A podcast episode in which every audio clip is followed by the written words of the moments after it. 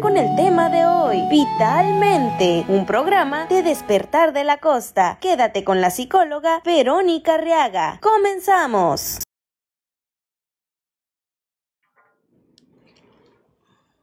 Hola, hola, hola, buenas tardes. ¿Cómo están en este jueves, este jueves 24 de septiembre? ¿Cómo le están pasando? Ahorita venía llegando yo aquí a despertar de la costa y, me dijeron que, ¿cómo están? Y aquí esperando el pozole. Espero que ustedes estén teniendo un buen provecho. Les mando muchos saludos y como siempre agradezco despertar de la costa, la, la oportunidad que me brinda de estar aquí con ustedes a través de Vitalmente Estoy muy contenta porque ya estamos en nuestro tercer programa y eh, hoy vamos a hablar de un tema muy importante que también es, es un tema que actualmente nos está, digamos, aquejando, preocupando, hasta estresando y también este, echándole con toda la, esperanza y la fe para que nuestros hijos eh, puedan tener este ciclo escolar una un óptimo aprendizaje. Y eh, vamos a empezar con eso. Antes de empezar, como siempre les digo, espero que estén cumpliendo con esas obligaciones. Acuérdense que en el primer programa yo les hablé acerca de esas primeras obligaciones que tenemos como seres humanos. ¿Cuál es? Ser feliz. Y además de ser feliz también es ayudar a otro a ser feliz. Y que ese es el regalo que nosotros estamos haciendo a través de Vitalmente con toda la comunidad de Cihuatanejo.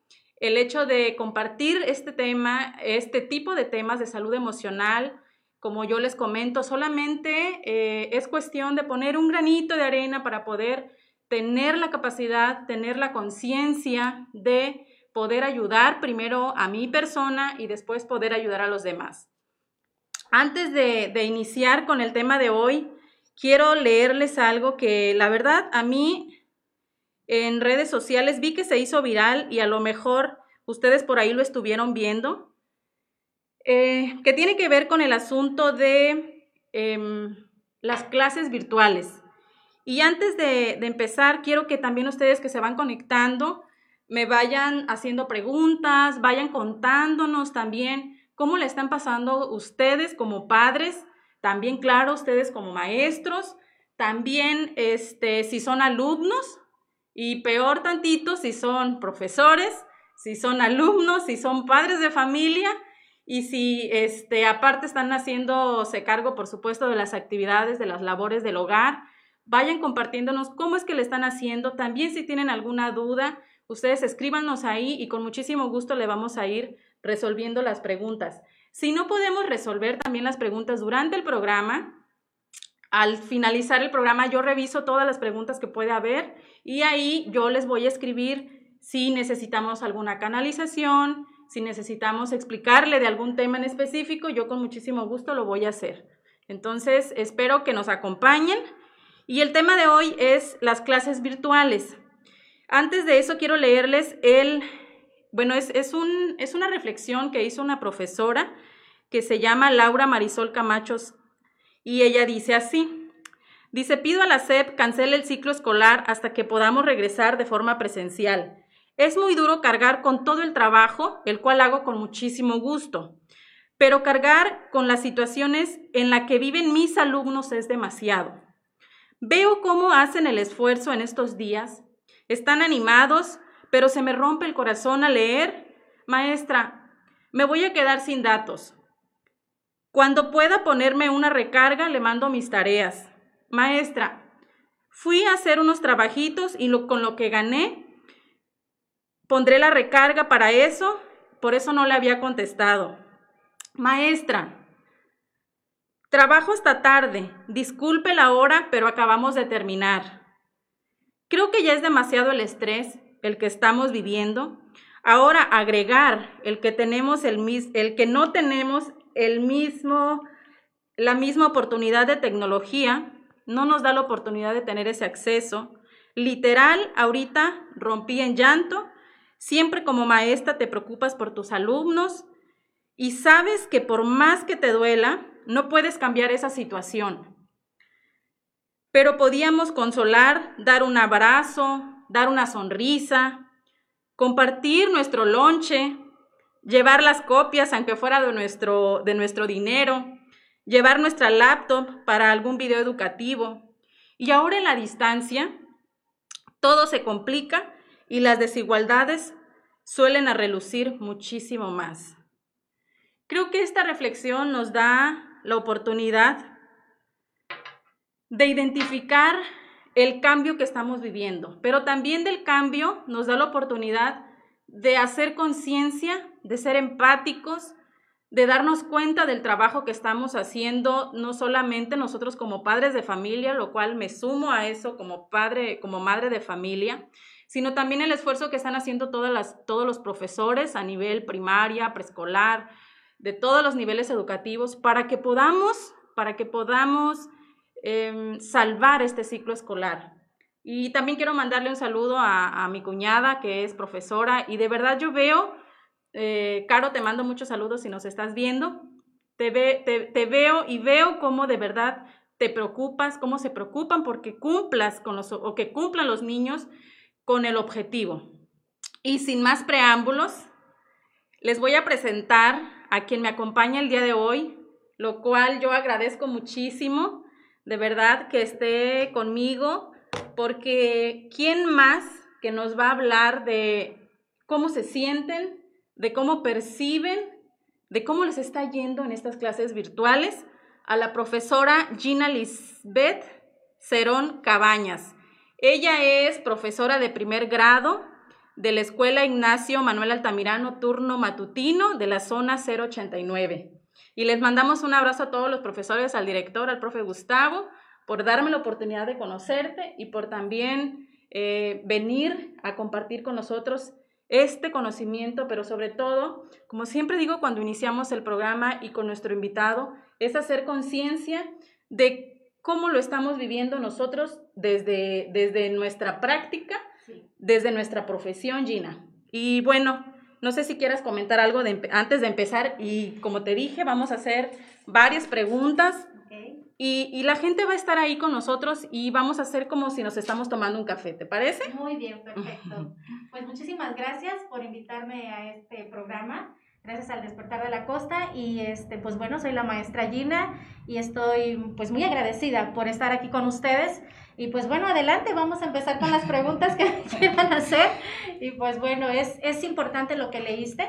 Este sí hay muchas hay muchas mamás no entonces también lo digo por mí porque sí hay muchas mamás que están en ese en ese lado no del charco en el cual dices híjole este pues sí es, es difícil, ¿no? Esta situación, pero yo creo que son cambios, ¿no? Cambios que tenemos que, que, hacer en nuestra vida, ¿no? Ya esta pandemia nos vino a dejar mucho, mucho aprendizaje, tanto en la empatía, tanto en el valor de la familia, tanto en el valor de todo, y este, eso es lo importante, o sea, saber cómo, cómo resolver, ¿no? Nuestros problemas de día a día en cuanto a esta pandemia.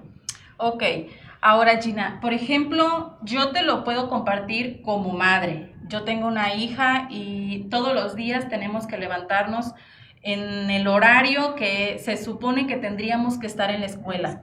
¿Cómo le hacen ustedes para poder regular este, bueno, regular que los padres cumplamos con esta responsabilidad de que tenemos que pues que seguir con los hábitos, ¿no? Porque ya no es solamente cumplir con las tareas, sino también con estos hábitos. ¿Cómo es que tú desde tu grupo o incluso desde la escuela primaria se organizaron para que pueda, pueda funcionar todas estas clases virtuales? Sí, pues mira, este, desde un principio hay los consejos técnicos escolares en el cual nosotros nos ponemos, ¿no? Al día al día de cómo vamos a llevar el trabajo, cómo lo estamos llevando, este, cuál es nuestro pro y nuestro contra, ¿no? Entonces, desde un inicio, antes de iniciar el ciclo escolar, que era, sí, este, iniciamos antes, iniciamos después, que, que el curso remedial y todo eso, entonces nos pusimos, ¿no? Con los compañeros a, a checar todas esas situaciones. Y más que nada, checamos esas situaciones en las cuales tú acabas de leer.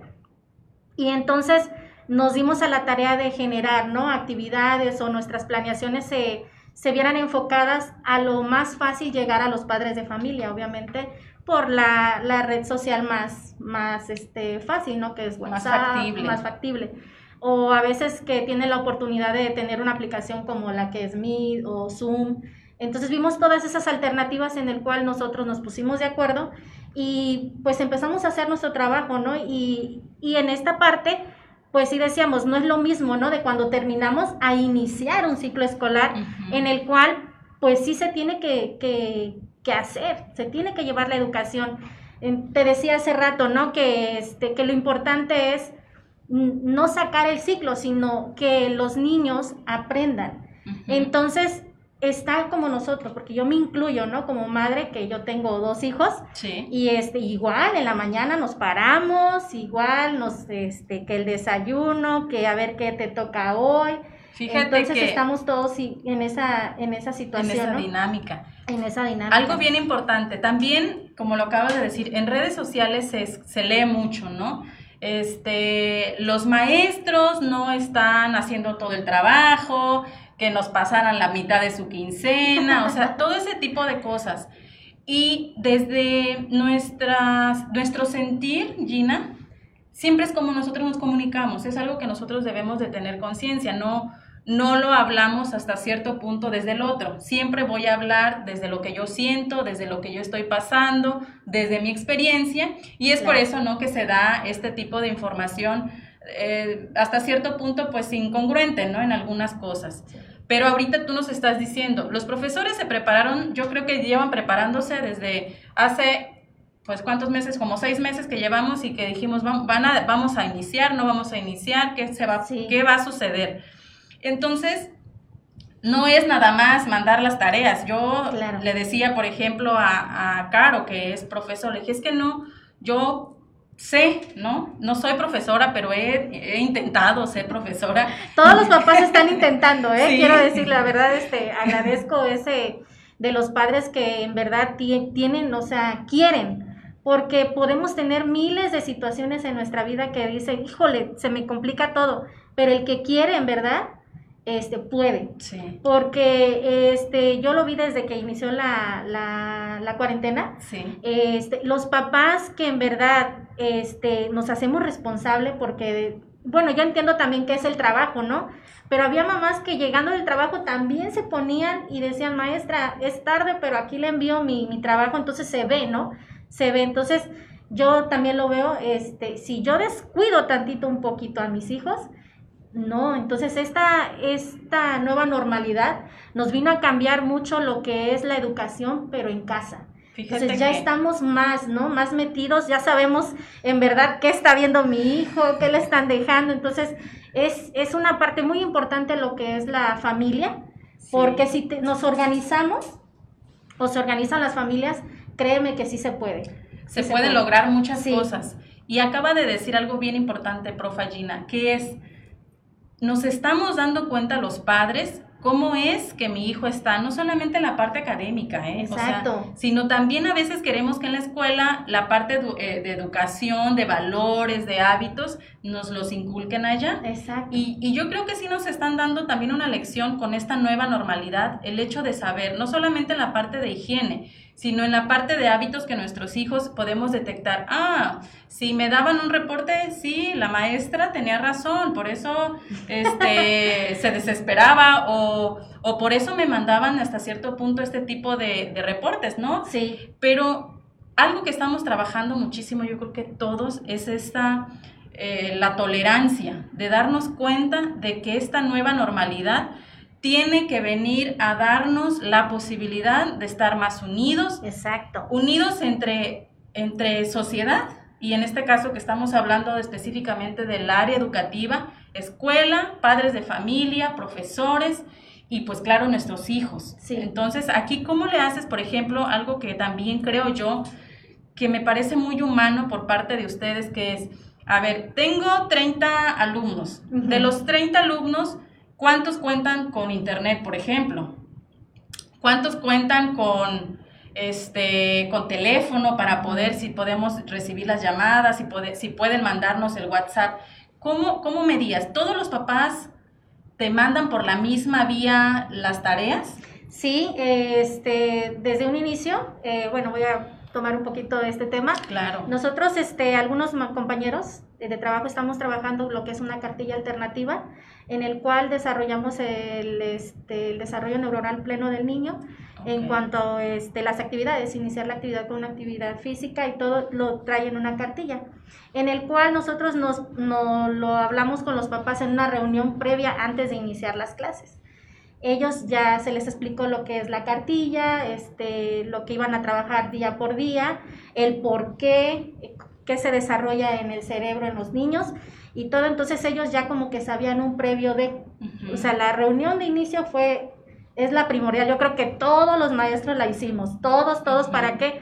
Para conocer a nuestros nuevos alumnos, conocer a nuestros nuevos padres. Y, este, y ya de ahí se parte en el cual hacemos una entrevista. Una entrevista a cada padre de familia. En nuestro caso, la primaria lo hizo y mandamos una entrevista en el cual decíamos quiénes cuentan con internet, quiénes cuentan con computadora, quiénes cuentan con un celular, y todo eso, y ya basándonos en esa, en esa entrevista, vimos como un, diagnóstico. como un diagnóstico a los padres. Sí, sí, sí. Y en esa entrevista ya sabíamos cuántos, ¿no? Cuántos este, contaban. Entonces nos dimos cuenta que la mayoría, la mayoría sí tiene el celular en el cual tiene datos porque le meten su saldo y ahí mismo este, podían, eh, podíamos mandar la cartilla y ellos nos vuelven a entregar los trabajos cada día.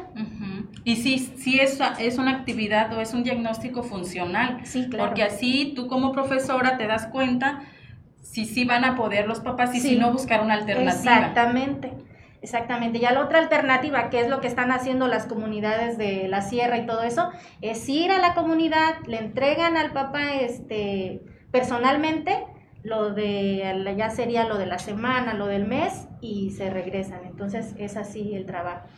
Muy bien. Pero yo creo que esta nueva normalidad, yo creo que ya todos, todos ya, hasta el papá que no sabía enviar trabajos o este, utilizar una, un celular, este, un, un móvil nuevo, ya le sabe, ya le sabe, eso ya aprendimos muchas cosas con esta pandemia. Así es, y, y este momento de seguridad que Fíjate que es una, una nueva manera de, también de tratarla para no pensar ¿no? que estamos ante una situación o para que no nos genere ansiedad o, o, en este caso estrés, es pensar que estamos en, un, en nuestro hogar seguros, claro. seguros de cuidar nuestra salud. Así es. Entonces, no, no, sol, no solamente, este, como lo dices, no solamente a los niños, sino también a nosotros como padres, nos da la posibilidad de aprender nuevas cosas, de aprender a estar con nuestros hijos, de aprender a tolerar este, los, a lo mejor los hábitos que nos hace falta trabajar con ellos. Sí. Y ahora sí, identificar en qué tenemos que mejorar con ellos. Yo, por ejemplo, en mi caso, yo me doy cuenta, ¿no? Pues las fracciones, ¿no? Las fracciones que no me acuerdo yo ya de las fracciones. Todos y, y, todo eso nos, nos vamos dando cuenta que no solamente tenemos que trabajar en nosotros como adultos, sino que también tenemos que trabajar como padres. Ahora. Me recordaste una imagen que vi apenas en, en la red que decía, lo que no aprendí cuando estudié lo estoy aprendiendo ahorita con mis hijos. Y sí, la verdad, sí. Sí, hombre, sí. Es que se nos olvidaron ciertas cosas, ya pues como adultos nos enfocamos en otras situaciones. y el hecho de estar practicando. Yo, por ejemplo, mi hija está en, en cuarto de primaria. Ah, pero, este, pues, uy, dice mi hija, uy, mamá, pues es que hace cuánto pasaste primaria, pues Pues no hace tanto, muchachos, pero, pero ya se me olvidaron algunas cosas. Algunas cositas. Ahora, a ver, em, cuando, cuando tú eres profesora, Gina, aparte de profesora eres mamá. Claro. Y aparte de mamá eres esposa. No. O eres este madre, eres, eres este hija, trabajas. Sí. ¿Y, y cómo, cómo, le hacen ustedes como profesoras para poder salir y para poder llevar al éxito toda esta, esta, esta nueva normalidad educativa? Mira, primeramente, como lo habías dicho al principio, eh, todo está en estar en constante comunicación con los padres de familia. Inconstante, siempre estar preguntando qué pasa, cómo están, cómo les fue en el día, todo eso, ¿no? Desde un inicio, por ejemplo, mi día, este, yo me conecto todos los días este, con mis alumnos porque son primer año, tengo que estar con ellos, me tienen que conocer, que ahorita ya nos conocemos muy bien y han estado trabajando muy bien. Entonces, pero hay papás que no pueden por el trabajo. Entonces, con esos papás son los que estamos más en contacto, a ver qué, qué, está pasando, cómo están, cómo está su nena, qué me cuenta. Entonces, esa parte de la empatía y las ganas de querer este, seguir adelante, seguir adelante. Mi día es empezar con mi clase, termino, hacemos la comida, sigo con mi niño porque mi, el más chiquito es de primer grado y luego tengo otro hijo que es de secundaria. Entonces checo los trabajos de mi hijo de la secundaria, volvemos a hacer la tareita que nos faltó de la tarde y así estamos. Estoy en constante este, comunicación con los padres, estoy calificando a los niños que no se pudieron conectar. Entonces es organización, es organización. Estoy checando también lo que voy a ver ya para la clase siguiente. Entonces ese es mi día a día de, de todos los días. Pues mayor aún, este, Gina, felicitarte porque mira todo el trabajo que haces, como lo acabas de decir, felicidades, madre soltera, profesora, este, y tener que cumplir con las responsabilidades de casa, todo ese tipo de cosas, papás, si ustedes nos están viendo, son de las cosas que los profesores y profesoras están pasando día a día. Como, como todos a veces tenemos necesidades, y sin duda queremos que se nos cubran de manera inmediata esas necesidades, ¿no? Y creo yo, desde mi punto de vista también personal, que los profesores están siendo muy empáticos con esta situación. Y a ver, vamos a ver, eh, Gina, aquí hay una pregunta, bueno, un comentario y pregunta, sí, dice, y los que no tienen, no tienen para pagar internet, ¿cómo van a aprender? Fíjense, justamente cuando empezábamos, ese era el tema que estábamos abordando. Así es que sin duda es una situación, creo yo, frustrante para profesores y yo creo que también para la misma institución educativa y para todos como sociedad, eh, Alfonso. Eh, ¿Cómo le vamos a hacer? Yo creo que cada profesor, desde mi punto de vista, tendría que ver la manera de que esos niños puedan tener y continuar con sus clases. Ahí, por ejemplo, tú tienes alguna, alguna madre de familia o a lo mejor a ti no te pasa, le pasa a otro profesor y que no tienen internet, porque la verdad, y hay que ser muy realistas, Gina, hay gente que no tiene para estar pagando internet, aunque tenga celular. Y el hecho de estar usando WhatsApp gasta datos, gasta, gasta, es dinero. Y es muy triste lo que, lo que viene a comentar Alfonso. No es solamente este tener fe y esperanza, sino también cómo le hace mi hijo, cómo le hace mi hija. Y yo creo que para los padres de familia, sin duda, de ser muy triste. Y, algo, fíjate que yo había estado viendo en las redes que es, como comunidad tenemos que abarcar o ayudarnos, ¿no? Así es. Pero ¿cómo le hacen ustedes cuando ese, ese padre de familia no tiene y solamente tiene a lo mejor para comprar el alimento que es una necesidad hasta cierto punto pues más básica? Sí, pues mira, en mi caso no me ha pasado, ¿eh? No me ha pasado en el cual me digan, ya no tengo ni para el dato maestra y no puedo entregarle los trabajos hasta que le vuelva a meter saldo. Pero sí ha pasado, o sea, para otros compañeros sí les ha pasado y créanme que la empatía ha estado súper, súper linda porque eh, me comentaba una compañera que en su salón, o sea, se, se cooperaron para que esa familia tuviera este, datos para, para sus niños. Entonces, yo creo que como dices tú, o sea, siempre, siempre buscar la manera de apoyar, ¿no? En mi caso, este, en el ciclo escolar pasado, pues tuve sexto grado y a una mamá se le descompuso totalmente su celular, era el único celular que tenían. Este, ella no tenía ni para llamarme a mí, entonces la perdí de vista como un mes y ya después que pudo recuperar mi número, me dijo, mire maestra, nosotros hemos trabajado, pero este, no hemos tenido celular y en cuanto yo pueda, este, le voy a mandar las imágenes este, de mis hijos, de sus trabajos. Me puse en contacto con una mamá del grupo, este, en el cual ella me ayudó también a, a, recuperar trabajos que no habíamos visto. Entonces yo creo que está en la empatía, en la comunicación y el que tiene las ganas eh, va a buscar la manera, va a buscar la manera. Y como compañeros también, ¿no? Como maestros, docentes, este, si vemos una situación así, es, es también apoyarlo o, decir, ¿sabe qué? Nos vemos en un lugar para yo explicarle la actividad, le doy las hojas, imprimimos las hojas. Yo creo que todos, todos los maestros eh, hacemos eso. No creo que ningún maestro deje a un lado a, algún padre de familia que, que, necesite el apoyo y la ayuda. Entonces, es buscar la estrategia. Siempre, siempre vamos a buscar esa estrategia para que la actividad eh, o el aprendizaje, llegue al, niño. Sí, y, y, una realidad es que, pues, en cuanto a esta digamos ahora, necesidad básica, que es un teléfono móvil que pueda emitir imágenes, que pueda tener internet, la verdad es que no todos lo tenemos, no todos tenemos la posibilidad de hacerlo y son yo creo de las cosas que sin duda este, todos como ciudadanía eh, nos duele, nos duele que esa situación haya pasado, pero también creo que hay situaciones que no podemos... Eh, dejar de mencionar como estas, como lo que nos comenta nuestro amigo Alfonso. Y sí, eh, entre todos como sociedad, Gina, yo creo que podemos trabajar para que podamos apoyarnos, para que podamos tener, eh, digamos, esta manera, esta nueva manera de poder darle educación a nuestros hijos. Y sabes que también me acordé, este, un compañero también me, no sé si ustedes se dieron cuenta, pero también hay puntos, por ejemplo, de despachos, este, lugares en el cual estaban prestando estaban prestando internet para que pudieran ir los papás ahí y descargar, por ejemplo, este, los trabajos de los niños.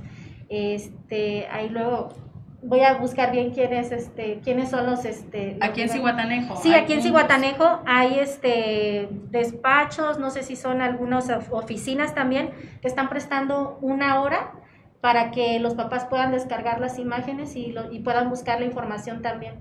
Y entonces se me hizo muy padre también porque lo compartí, en mis redes lo compartí para que pues supieran, ¿no? Que también sí se están involucrando, ¿no? También otras personas de la sociedad de aquí de Cihuatanejo a, este, a que llegue pues el trabajo de los niños. Bueno, pues si entonces ustedes están en alguna oficina, en algún, este, algún despacho y tienen la posibilidad de regalar una hora a padres de familia o a estudiantes para que puedan trabajar, pues aquí mándenos un mensajito y podemos aquí a través del despertar de la costa decirles a, o, comunicarlo para que la gente pueda también ayudarse de eso. Con la vecina también, si yo como vecina tengo o cuento con internet, pues ayudar, ¿no? Apoyar a, a, mi vecino. Al vecino que no tiene. Otra cosa importante también es... Em, sí sabemos que existe una problemática en cuanto a la carencia de esta nueva forma de, tomar clases y también hay que hacer conciencia de cómo estoy aportando, qué estoy haciendo yo para que al otro se le haga más fácil esta, esta dificultad, por así decirlo. ¿Qué estoy aportando? ¿Cómo estoy ayudando a mi vecino? ¿Cómo estoy ayudando a la, a la comunidad para que puedan tener estos chicos estos niños una educación este, en la medida que se pueda, pues de calidad. Ahora, a ver, ¿qué situaciones, por ejemplo, ahorita como primaria o a ti como profesora, les han dicho ya que vamos a empezar de manera presencial? Todavía no hay datos de esto. ¿O qué nos puedes compartir en cuanto a esta situación de que nosotros como sociedad y como padres de familia tengamos... Eh, pues más o menos una certeza de cuándo vamos a empezar a, tomar clases presenciales con los niños y en qué y de qué depende el que no iniciemos o el que se inicie. Sí, obviamente lo primero que depende es de nuestra forma responsable, ¿no? De usar que nuestra careta, que nuestro cubrebocas, el que baje el índice, ¿no? De, de contagios en nuestra ciudad, en nuestro estado entonces, no, no sé decirte esa pregunta porque la verdad no hay, no hay fecha, aún no hay fecha de, de inicio de regreso a clases presenciales. Este, siempre hay una fecha, ¿no? Que a veces dicen, ah, octubre, ah, a lo mejor noviembre, a lo mejor diciembre. Y ahorita, pues la verdad ha sido muy, muy, este, pues cambiante, cambiante ¿no? La, la situación en cuanto a los contagios. Entonces no hay una fecha todavía este, exacta para entrar a, clases. Por lo mientras no vamos a seguir igual, se va a seguir trabajando, entonces este, no esperar, ¿no? A decir, no, ya que entren. No es que la verdad sí tenemos que ponernos las pilas porque los niños tienen que seguir aprendiendo, tienen que seguir este, en casita, este, guardando su salud y todo para que podamos. Ahora, la manera de evaluar va a ser prácticamente igual como se, evalúa, se evaluaba de manera presencial, de manera bimestral, de manera trimestral. Sí, es trimestral. Seguimos de manera trimestral. Eh, obviamente con los trabajos y actividades que se, que se manejen, dependiendo de cada primaria, de cada colegio, van a estar evaluando ya sea por examen o los trabajos que, que están haciendo o por las este, reuniones en línea, las clases en línea, entonces ya depende de cada, de cada centro escolar de qué manera van a evaluar, pero es trimestral, seguimos trimestral, son tres, entonces son tres este, calificaciones al ciclo escolar. Ah, ok. ¿Y van a ser igual en, de manera virtual el, el, examen que se le realiza a los alumnos de primaria y de los niveles hasta donde tú tienes conocimiento? Así es, sí. Este, yo pienso que va a ser otra nueva modalidad en cuanto a la evaluación. Este, ya es, en diciembre es nuestra primera evaluación primeros de diciembre es nuestra primera evaluación, entonces ya va a depender mucho, mucho de cada centro de trabajo. Sí, porque yo creo que es algo que nos angustia a nosotros como padres. A mí de verdad es que digo, bueno, estamos tomando y, yo agradezco de verdad a la primaria que mi hija está en la IMA. Y este, la manera en la que mandan los trabajos, la manera en la que nos reciben, la, manera también en la que nos retroalimentan, es muy efectiva. Pero también yo me he preguntado cómo van a evaluarlos, si, si, si va a ser de la misma manera, porque mucho concepto, mucha información, o sea, la verdad es que sí es, es, aprendizaje el que están teniendo, solamente que nosotros estamos un poco ahí de tutores con los alumnos, con los niños. Y este digo, le voy a hacer el examen yo, se lo va a hacer el profesor, y luego que vaya a ver esta, esta discrepancia, ¿no? Entre, yo creo que muchos papás con el, con el afán de que nuestros hijos tengan buenas calificaciones, ¿cómo, ¿cómo manejan esto? Por ejemplo, el hecho de saber que el niño es el que realiza la tarea, en mi caso, pues el profe me pide una evidencia de la foto, pero es una foto momentánea. ¿Y cómo le, cómo le hacen para, para regular el hecho de que el niño sea el que verdaderamente está trabajando? Primeramente, eh, la fecha. que tenga su nombre completo, la fecha y poco a, poco vamos conociendo las letras, la letra de cada de nuestros alumnos, eso como el nombre que nos aprendemos. Este, de cada niño nos aprendemos también su, su, molde de letra. Y de repente cuando vemos una letra que no es, le decimos, a ver, ¿quién te ayudó? ¿Quién estuvo contigo? Entonces, son cositas que a pesar de la distancia sí se notan, se notan. Entonces, en cuanto a la evaluación, ya saben que pues para mí un examen no lo es todo, o sea, no lo es todo. A veces los niños se, se ponen muy nerviosos y en clase, en presencial, se ponen muy nerviosos, imagínense ahora que, que no van a estar en presencial. Entonces, vamos a buscar la manera, yo creo que en este consejo técnico escolar que viene, vamos a, buscar la manera en cómo ser una evaluación que sea este, buena para todos los productiva, niños. Productiva. Y, que, y que los niños también se den cuenta que están siendo que están teniendo aprendizaje, porque eso es, algo bien, bien importante, que los niños sepan que la clase que están teniendo en casa está siendo productiva y que van a pasar a otro grado escolar. Así es. Entonces, papás, profesores, comunidad en general, yo creo que una de las cosas más importantes es la tolerancia.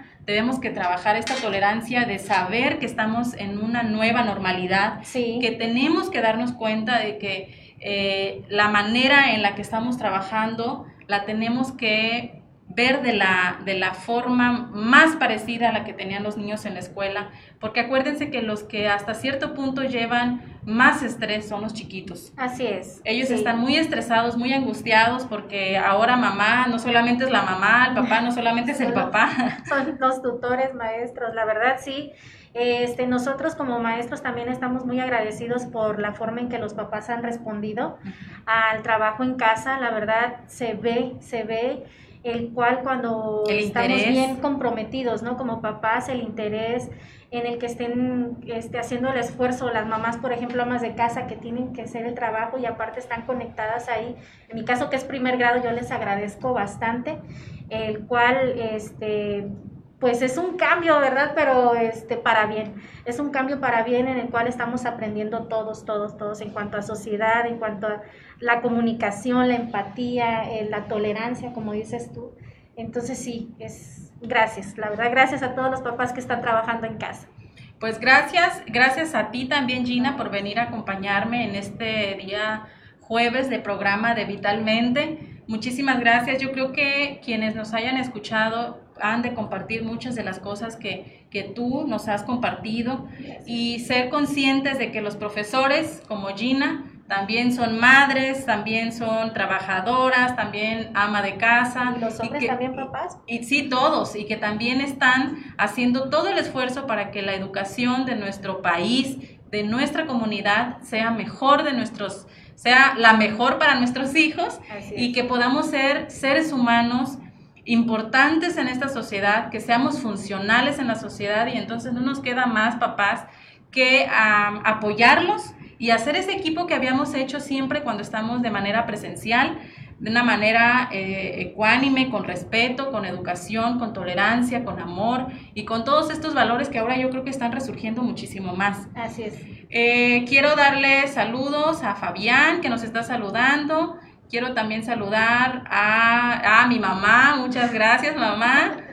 A Salvador, Salvador, muchas bendiciones también para ti a Marisela, muchas gracias, gracias por, estar con nosotros. Y bueno, hemos llegado al, al, final de nuestro programa Vitalmente con este tema tan importante para nuestra sociedad, para nuestra comunidad, pero sobre todo para nuestros pequeños y para nosotros como adultos trabajar en esa tolerancia, porque mucho de lo que están trabajando ellos es lo que nosotros les estamos enseñando. Gina, te agradezco muchísimo la oportunidad que hayas venido para acá con nosotros. Espero que no sea la última, ah, claro, sino la primera, sino la primera de muchas. Muchísimas gracias a todos ustedes que nos escucharon el día de hoy, que nos estuvieron viendo, que nos estuvieron dando sus likes Esperemos que el próximo jueves a las 3 de la tarde me puedan acompañar. Por ahí eh, están pasando mis redes sociales para que si ustedes necesitan algún tipo de consulta privada, con muchísimo gusto yo les pueda eh, participar en ello y también como yo les he estado comentando, hacer una labor social con la comunidad. Entonces, si tienen alguna duda, comentario o alguna pregunta que tenga que ver con salud emocional, con salud mental y en alguna orientación que yo pueda darles en cuanto a cómo trabajar a lo mejor la tolerancia, la ansiedad que estamos viviendo con nuestros hijos en casa para eh, estarlos asesorando en, estas, en estos temas educativos con muchísimo gusto. Pues bueno, no me queda más que desearles un éxito en este fin de semana. Cualquier situación que estén pasando, traten de mejorarla, de buscar una solución y siempre, siempre traten de ser felices. Acuérdense que ser felices es una, es una decisión que tomamos no, y, una obligación, como yo siempre les digo. Les agradezco mucho.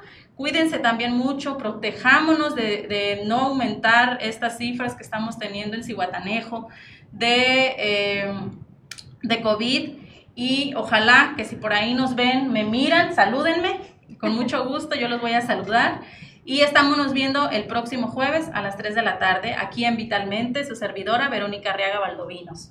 Hasta pronto y bonito fin de semana.